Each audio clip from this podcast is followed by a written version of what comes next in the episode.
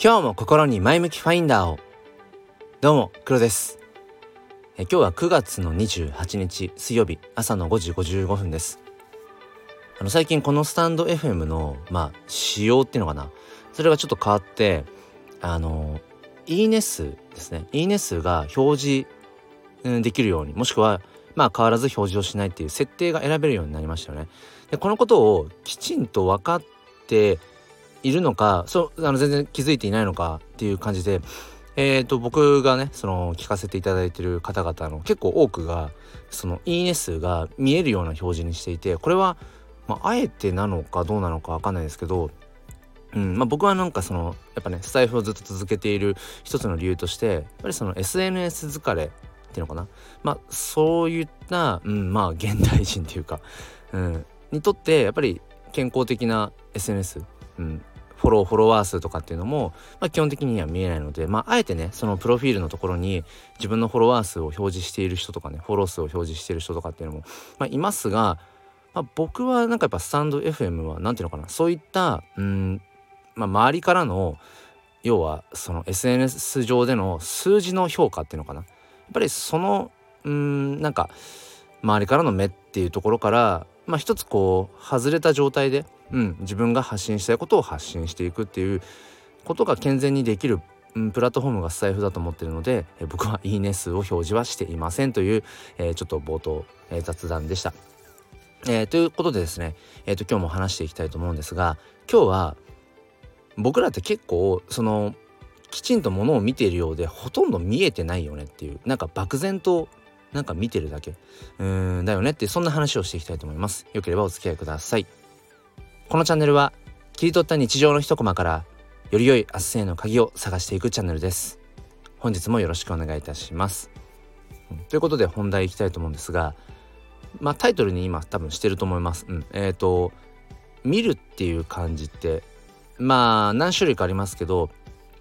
まああのタイトルにしたその見ると見るの違い。これえっ、ー、とパッと分かりますかね？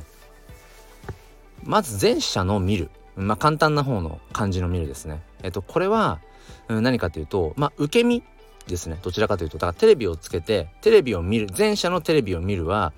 漠然とついているそのテレビをなんとなくぼーっと眺めているような状態。うん、で、後者のちょっと難しい方の見る、えっ、と、映画鑑賞とかの鑑ですね。うん、あの、観覧席の鑑とか。の方の後者の見るは、じゃ同じテレビを見るっていう後者の漢字を使ったテレビを見るだとしたら、意識的に今テレビで映っているものを今これ何が映ってるのかなってことを自分で意図的に、えー、見ていくっていうそこの、えー、状態ですね。だから簡単な方の漢字の見るは受け身。で難しい方の漢字の見るは、えー、どちらかというとこう自分から主体的に、うん、なんかこう意図的に見に行っているっていう、まあ、そういう大きな違いがあるんですね。でとにかく僕らは前者の見るが多いんじゃないかなって、うん、だ要は漠然とこう日々の生活の中で漠然と受け身で見ていることの方が多いんじゃないかということをねすごく思うんですね。うん、でまあなんでこんな話をしているかというとやっぱりその意識してその世の中世界を見ていこうとするとやっぱりそこにはやっぱいろんなヒントがうんあるし、うん、いろんな気づきがそこにありますよね。まあそんなの、まあ、当然ちゃ当然かもしれませんがでこの意識的に自分からその受け身の受動的ではなくて自分からその能動的に、えーと、見ようっていうのはすごくやっぱ大事だなと思っていてうん僕は結構これをそのアンテナを立てるっていう表現を、うん、好んで使うんですね。自分がやっぱアンテナを立てることによってより多くのことをこううん情報、うん、とか気づきっていうものを得ることができるんじゃないかと。で僕がやっぱりそうですねここ12年で、うん、この意識的にその物事を見ていくっていう中で、まあ、特に立てているアンテナとしては3つありますね。とまず1つが、まあ、僕はあの本業があの子供と関わる教育関係の仕事なんですけれどもあのモンテッソーリ教育というね、えマリア・モンテッソーリという、えーと、イタリアだったっけな、うん、のあの女性の方がねえー、まずこう基本を、まあ、作っていったそのモンテッソーリ教育という、うん、まあなんだろうなうん根幹にあるのはその子供を尊重する。もっと言うと子供っていうのはもともと自らよりよく成長していこうとするその自育力。自ら自らを育てる力っていうものを持ってるじゃないかと、うん、だから大人はなんていうのかな。うん。それをこうサポートするような存在であることがまあ望ましいというまあ基本的な、え考え方に立つ、まあ、教育論というか教育メソッドというか、うん、モンテッソーリ教育、まあ、聞いたことある方多いと思うんですが僕はそのモンテッソーリ教育の考え方がすごく好きで、うん、でそのやっぱり子供を尊重するってどういうことだろううん、なんかその、うん、視点をやっぱり持ち始めてから何、うん、て言うのかな子供に対する自分の言葉がけとか、うん、がねやっぱり変わってきたなってことをすごく思いますね。だからそれも漠然となんか子供と関わっているとついつい自分が育ってきたうん環境の中での大人から子供への関わり方みたいなうんそれがまあある種正解というか、うん、そこを疑う余地がなかったりするんだけど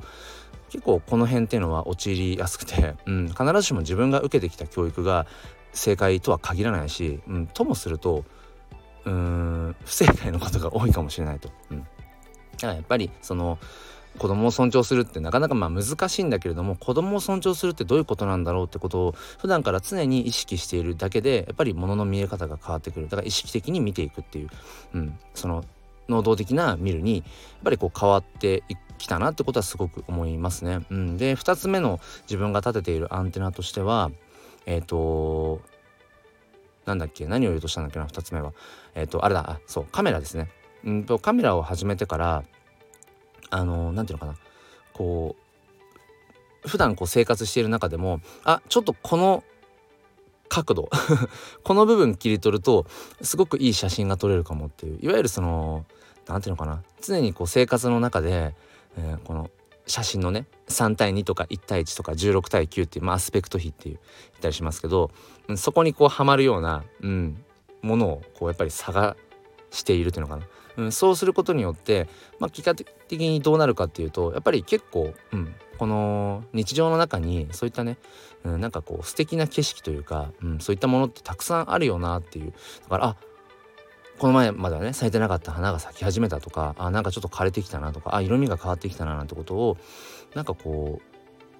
意識的に、うん、感じ取ることができるっていう。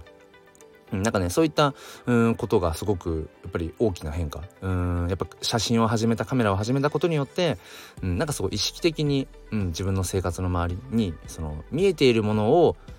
何ていうのかただただ漠然と、うん、見るんじゃなくて意識的に見ていくっていうすごくそれはね、まあ、いい練習になるなってカメラを始めるとこのまさに世界をその自分が意識的に見ていくっていう練習にすごくなるなって思ってますね。で3つ目は思い出しました。えっと2つ目に話したかったことがこれだ。あの